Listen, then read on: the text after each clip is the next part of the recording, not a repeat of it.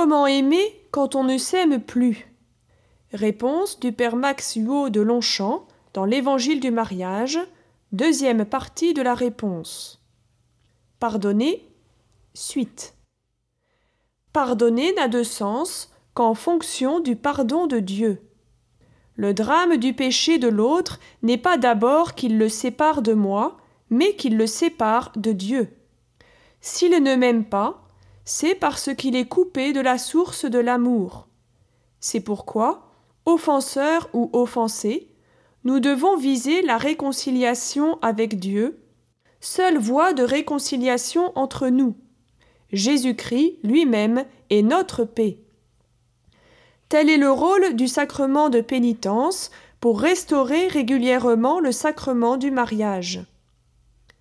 Le pardon n'est pas encore la réconciliation. D'une part, le pardon doit être réciproque, car les torts sont toujours partagés, même s'il est clair que ce partage n'est pas toujours égal, et qu'il ne servirait à rien de se culpabiliser pour des fautes que l'autre seul a commises.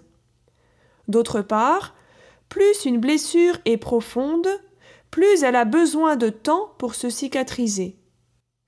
Des zones entières de nous-mêmes peuvent rester en rébellion même après un pardon, et cela doit aussi être accepté et offert.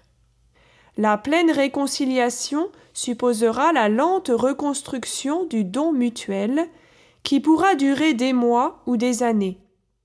Mais l'essentiel est acquis dès lors que la volonté d'y parvenir est partagée par les deux époux, le cœur en paix, comme au temps de leur fiançailles, ils savent qu'ils marchent l'un vers l'autre, même s'ils doivent encore attendre pour mener pleine vie commune.